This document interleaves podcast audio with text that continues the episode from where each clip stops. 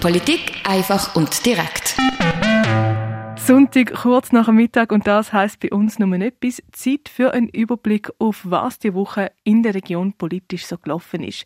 Für die am Mikrofon der Mirko und Claire.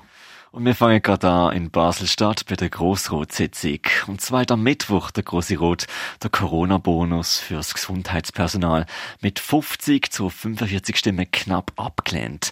So haben sich die Bürgerlichen durchgesetzt, wo vor allem damit argumentiert haben, dass andere Berufsgruppen mit der Boni als Gesundheitspersonal benachteiligt sind und dass es die Aufgabe der Arbeitgeber sei, Boni zu vergeben. Auch abgelehnt hat der grosse Rot Motion vom Basta Grossrot Oliver Bolliger, wo eine finanzielle Unterstützung für Menschen gefordert hat, wo wegen ihrem geringen Einkommen stark von den steigenden Energiekosten betroffen sind. Zwar hat die SP-Fraktion den Gedanken von der Motion unterstützt, sie aber abgelehnt, weil es lang würde gehen, bis die Massnahmen umgesetzt würden. Darum hat die Partei am Donnerstagmorgen eine eigene Interpellation eingereicht. Der Aschenplatz soll umgestaltet werden. Die Meinungen sind zwar stark auseinandergegangen, am Schluss hat der Große Rot aber deutlich Ja gesagt zu 1,4 Millionen Franken für ein Vorprojekt. Vorgesehen ist, dass es am Aschenplatz einen Grosskreisel gibt. Dabei soll das 15er Tramli nicht mehr quer über den Platz fahren. Wie gesagt, jetzt ist mal im Geld fürs Vorprojekt zugestimmt worden. Es ist aber fast sicher, dass es vor allem wegen der Umleitung vom 15er zu einem Referendum und zu einer Volksabstimmung kommen wird. Am Dienstag hat die Regierung die Stellungnahme abgesegnet, wo sie auf die Vorwürfe der Parlamentarischen Untersuchungskommission PUC zum Bau vom Biozentrum eingegangen ist. Wir erinnern uns, falls es aus irgendeinem Grund vergessen hast, der Bau hat 100 Millionen Franken mehr gekostet als budgetiert, was, nett gesagt, für viel Stirnrunzeln gesorgt hat. Die PUC ist zum Schluss gekommen, dass die Hauptgründe für die Mehrkosten und auch für die mehrjährige Verzögerung eine ungenügende Planung und eine ungenügende Wahrnehmung von der Aufsichts- und Sorgfaltspflicht von der verantwortlichen Gremien sind. Aktuell noch ungelöst ist, wer denn auch die Mehrkosten tragen wird. Die PUC fordert, dass die Kantone Basel-Stadt und Basel-Landschaft die sollen halb-halb aufteilen. Zurück in die Gegenwart. Dass die Regierung erst so spät ihren Standpunkt zum PUC-Bericht publiziert hat, hat bei den Mitgliedern vom Grossen Rot für rote Köpfe gesorgt. Die Regierung hätte schon im Rahmen der PUC-Arbeit nicht Stellung genommen und jetzt einen Affront gegenüber dem Parlament geleistet. So berichtet BZ am Mittwoch. Zur Stellungnahme der Regierung. Sie wehrt sich gegen den Vorwurf, sie hätte ihre Aufsichtsfunktion beim Bau vom Biozentrum nicht erfüllt und auch die Kommunikation gegenüber der Öffentlichkeit und dem Grossen Rot sei laut dem Regierungsrat angemessen gewesen. Das Thema Biozentrum erhitzt weiterhin Gemüter und ist trotz Absegnung vom Puckbericht sicher noch lange nicht abgeschlossen. Zur Sitzwechsel im Grossen Rot. Nach 14 Jahren als Grossrötin tritt Salome Hofer von der SP auf Ende Januar zurück.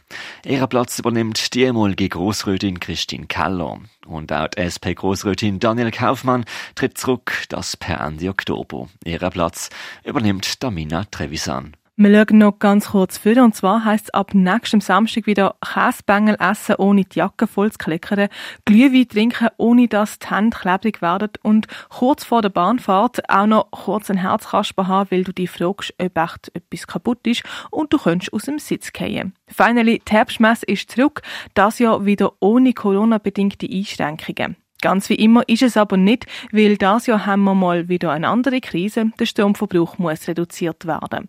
So sind auch TeilnehmerInnen von der Herbstmesse dazu aufgefordert worden, Massnahmen zu ergreifen, um weniger Strom zu verbrauchen. Konkret heißt das, auf Leerfahrten soll verzichtet werden, Lichter, die nicht für den Betrieb relevant sind, sollen nicht gebraucht werden oder mal bisschen weniger Effekt helfen auch, zum weniger Strom zu brauchen.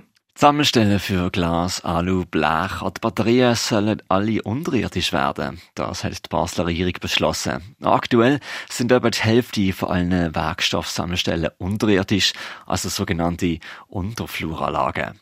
Für die Verschiebung von oberirdisch auf unterirdisch vor allen Sammelstellen hat die Regierung beim Grossen Rot gut 4 Millionen Franken beantragt. Ins Baselbiet. Auch der Landrat hat diese Woche zusammengefunden und über den Vorstoß von Andreas Dürr, Fraktionspräsident der FDP, diskutiert.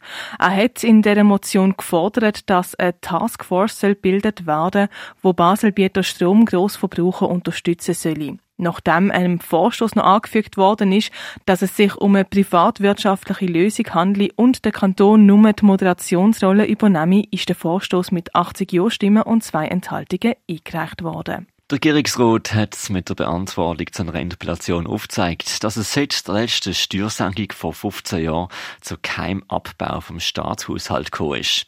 Im Gegenteil, die Steuererträge haben in den letzten 10 Jahren sogar um fast 24 Prozent zugenommen. Mit dieser Zunahme der Erträge hat auch der Aufwand vom Kantonshaushalt können wachsen, das um knapp 22 Prozent. Es geht gar nicht mehr so lang. Am 12. Februar sind in Baselbiet Gesamterneuerungswahlen vom Land- und Regierungsrat. Für den Regierungsrat bilden die beiden Amtierenden Anton Lauber von der Mitte und Monika Geschwind von der FDP zusammen mit der SVP-Kandidatin Sandra Solberger die Bürgerliche Allianz. Am Montag haben sie den Wahlkampf eingelüten, die Noemi Keller berichtet. Am 12. Februar 2023 wird im Kanton Basel-Landschaft gewählt. Dann sind Gesamterneuerungswahlen vom Landrat und Regierungsrat, wo alle vier Jahre stattfinden. Alle bisherigen Regierungsräte stellen sich zur Wiederwahl. Außer der SVP-Regierungsrat Thomas Weber, Vorsteher der Volkswirtschafts- und Gesundheitsdirektion. Ein Sitz wird leer. Drum kämpfen die in der SP-Landrat Thomas Noack, der Manuel Balmer von der GLP und SVP-Nationalrätin Sandra Solberger. Unterstützt wird Sandra Solberger von der Mitte und der FDP. Als bürgerliche Allianz haben heute der Mitte-Finanzdirektor Anton Lauber und die FDP-Bildungs-, Kultur- und Sportdirektorin Monika Geschwind zusammen mit der Sandra Solberger vor den Medien den Auftakt zum Wahlkampf gemacht. Ich bin hoch motiviert sehr zufrieden, dass wir eine bürgerliche Allianz zusammen auftreten, geeint auftreten. Und ich freue mich richtig darauf, im Wahlkampf mit vielen Leuten zu reden, meine Positionen zu zeigen, aber auch zuzulassen, was die Bevölkerung von der Regierungsrätin erwartet. Sagt Sandra Solberger. Sie würde für die SVP für den Regierungsrat kandidieren und nicht für ein bestimmtes Departement. Ich will, dass weiterhin eine bürgerliche Stabilität herrscht. Ich gehe jetzt nicht darauf ein, was einzelne Departemente machen weil das wäre äh, sehr überheblich, wenn man ohne Dossiereinsicht da würde Lösungsvorschläge einfach ableiern. Ein Begriff, den die bürgerliche Allianz heute an der Medienkonferenz immer wieder erwähnt hat, ist die Zauberformel. Damit ist für sie gemeint, dass im Baselbieter Regierungsrat jede große Partei, also SP, FDP, die Grünen, die Mitte und die SVP, mit einem Sitz vertreten ist. Also so, wie es aktuell der Fall ist. Und das soll auch in der nächsten Legislaturperiode so bleiben. Die Monika Geschwind. Ja, wir haben jetzt eben die bürgerliche Allianz, und zusammen mit dem Toni Lauber, mit der Sandra Solberger, äh, werden wir auftreten, wir werden uns unter der Bevölkerung mischen, werden da sein, zum, zum Fragen beantworten, wenn sie auf uns zukommen und so weiter. Äh, also von dem her gesehen, wir, wir können profitieren aus den bisherigen Erfahrungen und äh, ich bin sicher, dass wir können zeigen, dass wir werden äh, weiterhin können Kontinuität, Stabilität und äh, Sicherheit auch fürs Baselbieten so äh, bieten. Für die drei Anwesenden, Monika Geschwind, Sandra Solberger und Anton Lauber, ist es wichtig, dass die Zusammensetzung der Baselbieter Regierung so bleibt, wie sie jetzt ist. Mit einer bürgerlichen Allianz, sagt Anton Lauber auf die Frage nach dem Ziel für die nächste Legislaturperiode. Für ihn als Finanzdirektor ist es natürlich wichtig, dass die Ein- und Ausgaben weiterhin in der Balance bleiben. Aber auch, bin ich überzeugt, wir müssen in der Standortförderung Gas geben, wir müssen in der Bildungspolitik, vor allem beim dualen Bildungssystem Gas geben, wir müssen Digitalisierung äh, vorantreiben, Zusammenarbeit mit den Gemeinden ähm, äh, weiter stärken und so gemeinsam den Kanton Basel-Landschaft vorwärts bringen. Und wir bleiben gerade noch bei den Regierungsratswahlen in Baselbiet. Da hat am Freitagnachmittag die DVP überraschend zu einer Medienorientierung eingeladen und bekannt gegeben, dass auch sie bei den Regierungsratswahlen mit einem eigenen Kandidat antreten. Der Tommy Jordan, Mutanzer Gemeinderat, soll es für die DVP richten und einen Regierungssitz holen. So treten für die fünf Sitze im Regierungsrat jetzt insgesamt acht Kandidierende an. Das sind die bisherigen Regierungsräte Anton Lauber von der Mitte, Katrin Schweizer von der SP, Monika Gschwind von der FDP und Isaac Gräber von der Grünen.